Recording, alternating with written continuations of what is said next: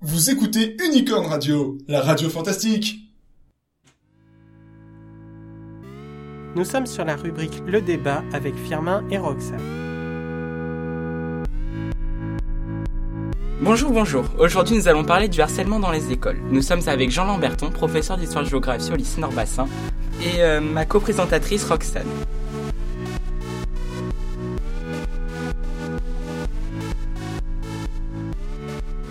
Monsieur Lamberton va nous parler donc de son histoire personnelle. Durant donc quelle période scolaire euh, avez-vous été harcelé? Alors ça, il y a eu plusieurs périodes. D'abord au collège, euh, lors d'une euh, d'une année où j'étais en internat, en sixième et début de cinquième, et ensuite ça a recommencé en seconde et première, donc pour à deux âges différents, mais deux, deux périodes difficiles hein, évidemment à, vivre et vivre avec ensuite voilà, disons, à digérer, c'est aussi très très long. Euh, par euh, quel genre de harcèlement euh, Je sais pas comment prononcer. Oui. Voilà. Alors c'est, je, je m'adresse directement à tous ceux qui, se, qui sont harcelés aussi ou qui l'ont été. Hein. Je pense que comprendront facilement. En fait, il y a besoin de rien. C'est-à-dire que vous pouvez paraître totalement normal physiquement, mentalement, etc. à partir du moment où, où vous avez euh, peut-être un petit peu plus de difficulté à accepter les, euh, les, les, codes de la cour de récré. Euh, vous vous sentez peut-être un petit peu différent.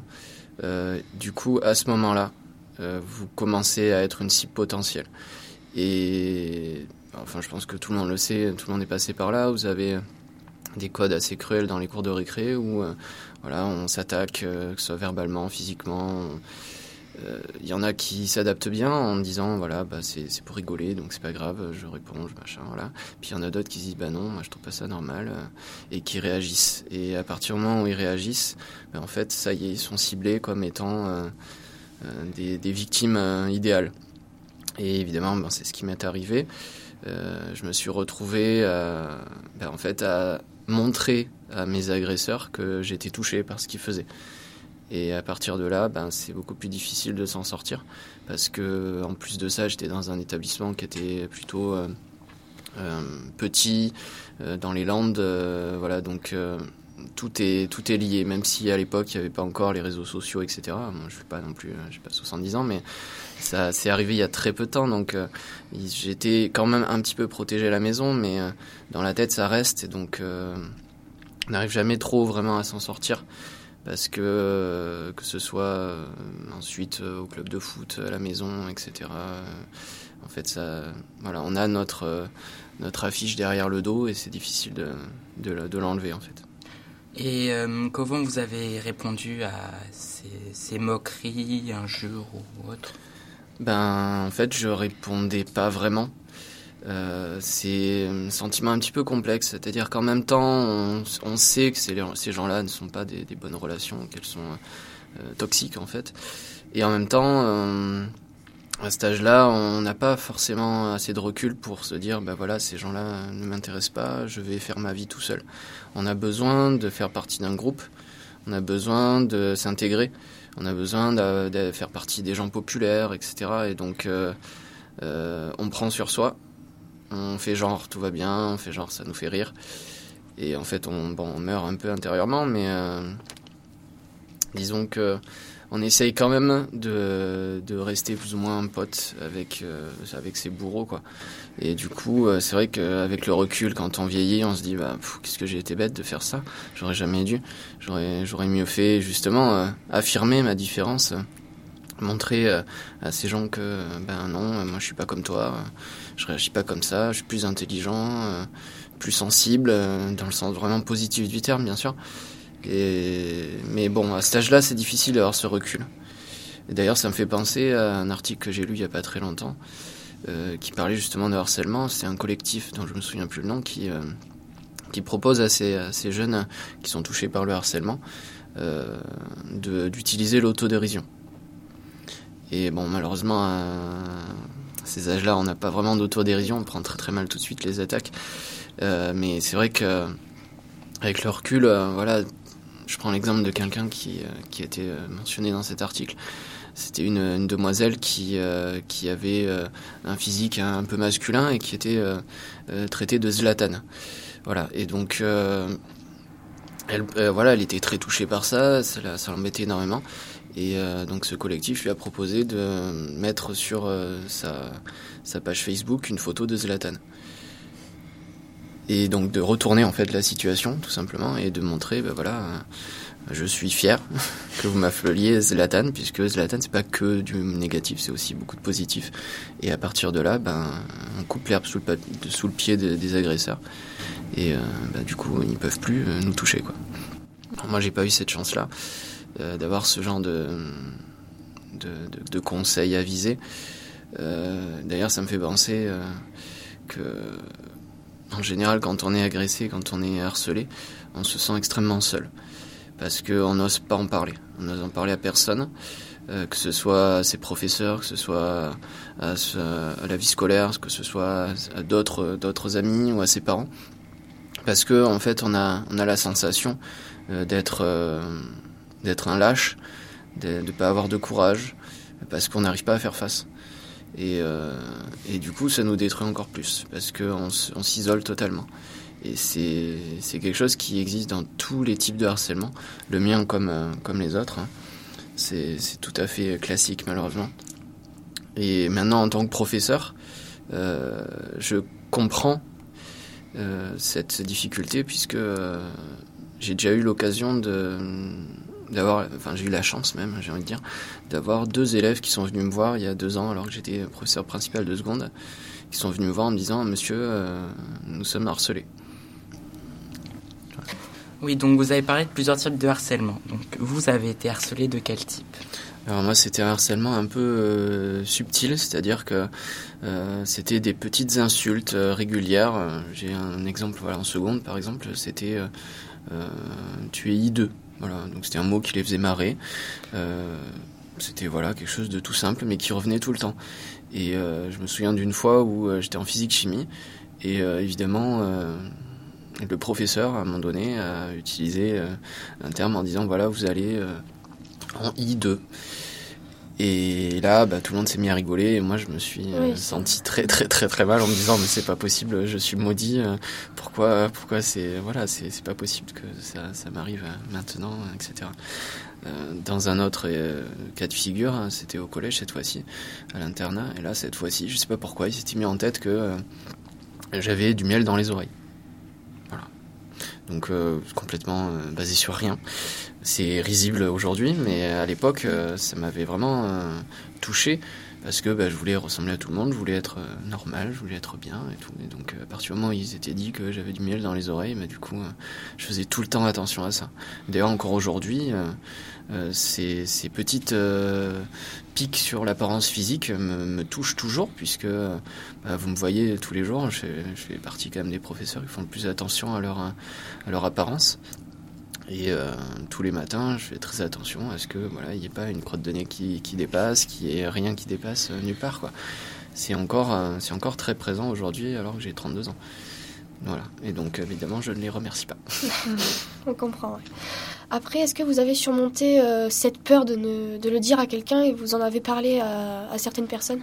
Alors, le, là, on touche le problème de comment je m'en suis sorti. Et c'est pas forcément une solution que je vais euh, conseiller aux autres. Mais euh, en fait, à un moment donné, ces, harceleurs euh, se sont attaqués à ma mère. Alors, il se trouve que ma mère était professeure dans ce lycée. Et, du coup, je me, suis, rendu compte à un moment donné, par, des gens qui m'ont dit que, que un de ces harceleurs m'avait avait insulté, voilà, avait marqué euh, quelque chose d'insultant euh, sur ma mère sur une table. Donc je, je l'ai appris. Et, euh, et, là, en fait, ça m'a fait un déclic. J'étais en première, ça faisait presque deux ans euh, qu'il me harcelait. Et ça m'a fait un déclic. Comme c'était plus moi mhm. qui était touché, c'était ma mère. Là, je me suis décidé à, à réagir. Alors bêtement, hein, puisque en fait, je me suis mis à, à leur, à leur place, dans, à leur niveau. Et en fait, euh, je me suis décidé à aller frapper euh, l'auteur de ce truc. Alors évidemment, euh, bon, mon physique était encore moins impressionnant qu'aujourd'hui, donc voilà, j'y suis allé, je me suis obligé, c'était vraiment, voilà, c'est pas mon truc hein, de de pas réfléchir et d'y aller comme un con. Mais là, je me suis obligé, je me suis entretenu dans cette dynamique de je réfléchis pas, je réfléchis pas. Et euh, un matin, à l'arrêt de bus, j'y suis allé, j'ai foutu un coup de boule. Bon, le problème, c'est que comme j'étais pas habitué euh, à me battre, ben, euh, après le coup de boule, je suis resté devant lui. Et du coup, il m'en a mis une aussi. Ah, Donc euh, voilà, après j'avais un joli œil au beurre noir, mais euh, c'est bon. Disons que euh, j'ai senti tout de suite qu'il y a eu une différence dans l'image que je renvoyais, puisque derrière ça, il y a plein de gens qui sont venus me voir en disant euh, j'aurais jamais cru ça de toi. Et à partir de là, plus personne m'a emmerdé. Donc euh, voilà, c'est c'est pas du tout quelque chose que je conseille, parce que c'est pas intelligent. Mais malheureusement, parfois, dans, dans ce genre de cas, on est face à des gens qui comprennent rien d'autre que la violence et, et voilà. On peut dire que vous vous êtes lâché. Pas assez. Sinon, je l'aurais, je pense que je l'aurais complètement détruit, quoi. Si, si je m'étais vraiment, euh, j'avais vraiment plus réfléchi du tout, je pense que, Mm. et ça, euh, les timides connaissent ça, hein, ils savent ce que c'est. C'est-à-dire quand un timide euh, lâche les, les barrières, euh, il peut devenir extrêmement violent, extrêmement dangereux aussi. As-tu des mots à ajouter à Iwen euh, par rapport à ça? Je trouve que. euh, En fait, je trouve qu'il y, y a toujours une solution par rapport à la, à la façon dont on est agressé, entre guillemets. Ça va, ça va dépendre aussi de la manière dont on l'interprète. C'est-à-dire que si on va interpréter ça comme une pure bêtise de leur part, il va y avoir aussi une. euh, Je sais pas comment dire ça, moi j'ai été dans, dans cette situation-là et j'ai interprété ça comme une pure bêtise de leur part et comme une erreur de leur part. C'est-à-dire, c'était juste. euh, bon, ils sont bêtes et tout.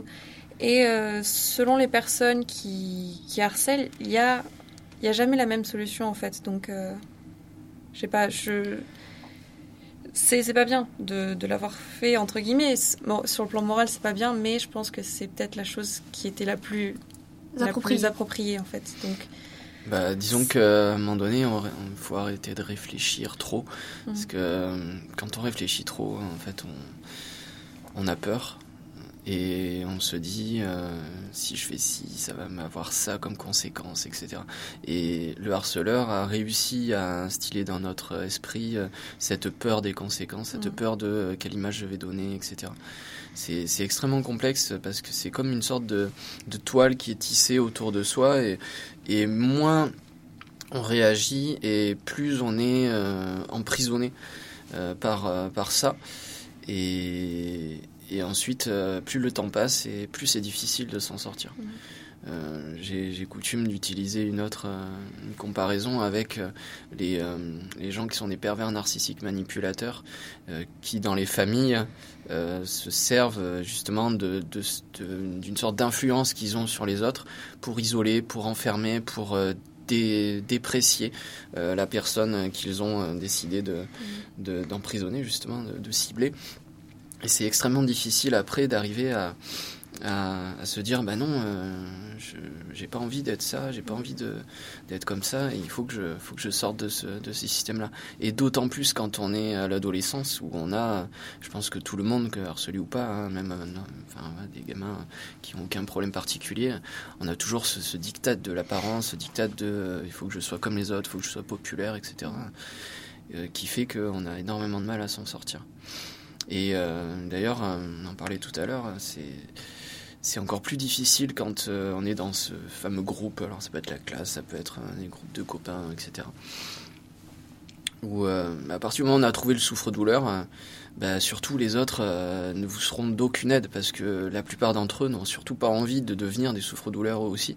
Ils voient très bien ce que ça fait et ils se disent non non moi je bouge pas une oreille parce que si je commence à bouger une oreille, je vais aussi me retrouver harcelé et etc etc. Donc moi je jette pas la pierre à ces gens-là, je dis juste que ça demande beaucoup de courage, notamment à cet âge-là, de faire cette démarche, c'est-à-dire d'aller euh, tendre la main à la personne qui est harcelée, parce que tout le monde en, en connaît, tout le monde en a vu. hein.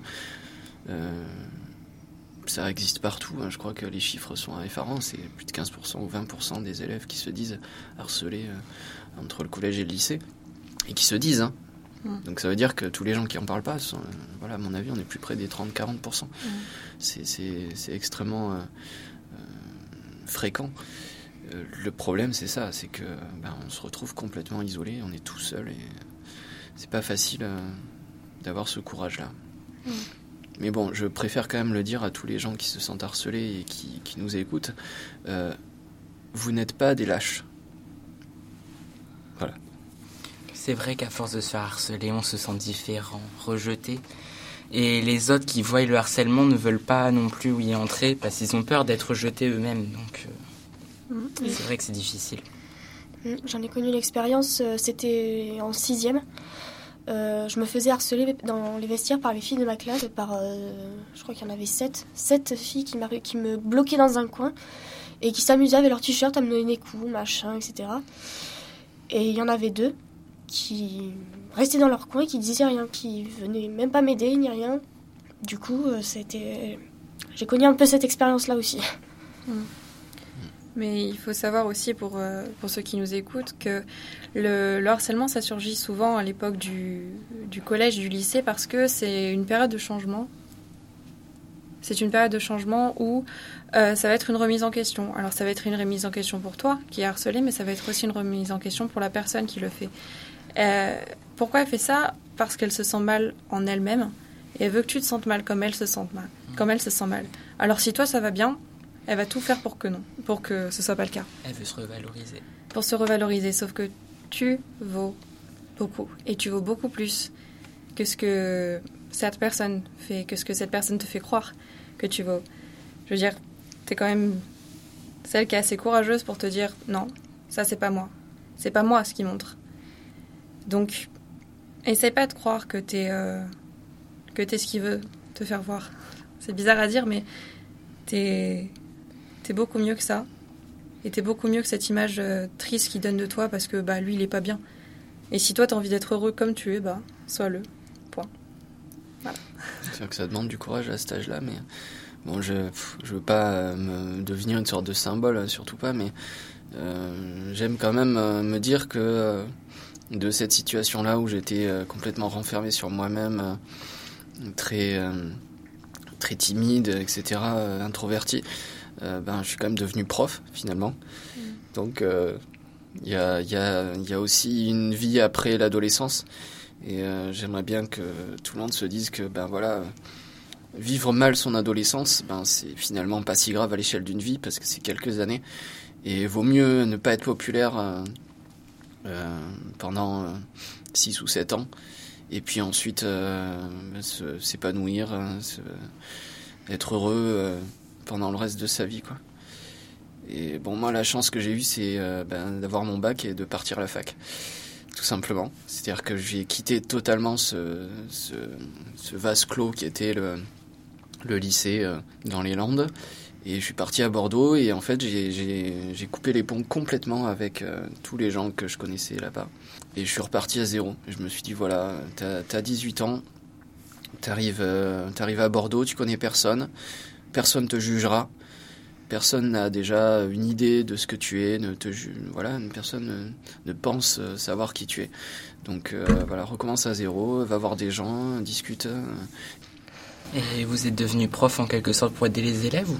Enfin, Alors ça c'est évidemment beaucoup plus complexe que ça, mais si si je m'étais décidé à devenir prof juste pour euh, essayer de, de régler la note de ce que j'ai subi à, l'école, ce serait pas vraiment très sain, je pense, et, euh, et ni pour moi ni pour ni pour les élèves que j'ai.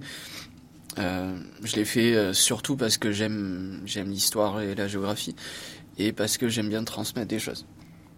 Ce qui est quand même en rapport avec ce que j'ai vécu euh, à l'adolescence, c'est euh, la sensibilité que j'ai par rapport aux gens qui sont euh, un petit peu mis de côté dans une classe. J'avoue que c'est vrai que je, fais un peu plus attention. J'essaye de, de réagir le plus tôt possible. Après, bon, il y a des fois on voit pas. hein. C'est malheureusement euh, c'est très difficile euh, de, voir, euh, d'anticiper euh, ce genre de choses quand quand la personne harcelée euh, fait tout pour pour le, cacher. C'est souvent le cas. Mais euh, voilà, c'est peut-être ça qui qui me reste, c'est que je fais beaucoup plus attention à, à ce que les gens qui sont un peu isolés dans la classe le soient le soient moins. Et euh, alors parfois c'est vrai que je réagis de manière un petit peu euh, brutale quand je vois des gens qui, qui, qui jugent, qui rigolent, qui se moquent. Mais euh, voilà, je pense que ça m'a pas empêché d'être, j'espère, un prof à peu près équilibré, pas trop, pas trop bizarre. Voilà. non, juste il faut préciser aussi, toujours pour ceux qui nous écoutent, qu'il n'y a pas forcément de harcèlement tangible. C'est-à-dire, vous êtes peut-être, sans le savoir, et désolé de vous le dire, peut-être que vous faites du mal à quelqu'un sans le savoir, parce que, parce que vous faites comme les autres, parce que bah il y, a un truc récurrent chez lui, donc on va, on va le dire aussi parce que c'est rigolo.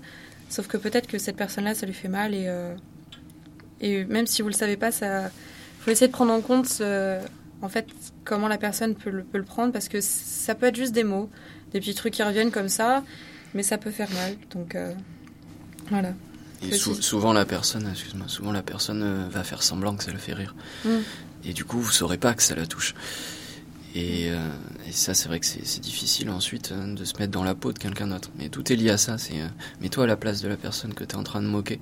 Toi, tu trouves ça drôle parce que tu es du bon côté, mais la personne qui se fait moquer, au bout d'un moment, ça, ça, commence à la saouler. Et tout le monde n'est pas fait de telle manière qu'il va dire bah arrête. Mm. Tout le monde ne va pas le faire ça. Justement, ça peut partir d'une d'un petit truc et c'est surtout la récurrence qui va, selon moi, être euh, qui va donner son importance à la chose. Après, ça peut être euh, ça peut être juste un, un, truc qui va rester, un, un, événement marquant, un mot marquant, ou euh, ou alors justement ce genre de petites moqueries qui sont bah, complètement bénignes, quoi. Bah oui, je sais pas, t'es blonde, t'as un pied trop grand par rapport à l'autre, je sais pas, une bêtise. Et bah ça reste quoi. Mm. Et ça, malheureusement, euh, ça reste très très longtemps. Mm. Et encore, euh, je pense qu'ici, on est, enfin, je suis pas tout seul à avoir été harcelé. Mm. Euh, on a eu de la chance, entre, entre guillemets, puisque ben, on s'est pas allé jusqu'à des coups, c'est pas allé jusqu'à de l'agression physique, c'est pas allé jusqu'à une telle haine de soi-même, une telle détestation de soi-même que on se suicide et ça malheureusement il faut quand même qu'on soit, conscient de ça. Il y a des gens qui vont jusqu'au suicide. Et, euh, et là on se dit euh, que les petites moqueries, ben voilà, c'est pas quelque chose d'anodin. Ça, coûte extrêmement cher. Ça, laisse aussi des, des cicatrices euh, qui. certaines cicatrices qui peuvent pas se refermer quoi. Voilà. Donc, encore une fois, vous êtes des gens courageux. Voilà très courageux. Et les autres ne savent pas à quel point vous l'êtes. Oui, donc je remercie Monsieur Lamberton pour son témoignage et aussi euh, et Roxane qui sont venus donc euh, apporter des compléments euh, à ce témoignage. Donc c'est la fin de notre émission et je vous dis au revoir et à la prochaine fois. C'était notre rubrique politique, le débat, animé par Firmin et Roxane. La régie son a été réalisée par Firmin et le générique a été composé par The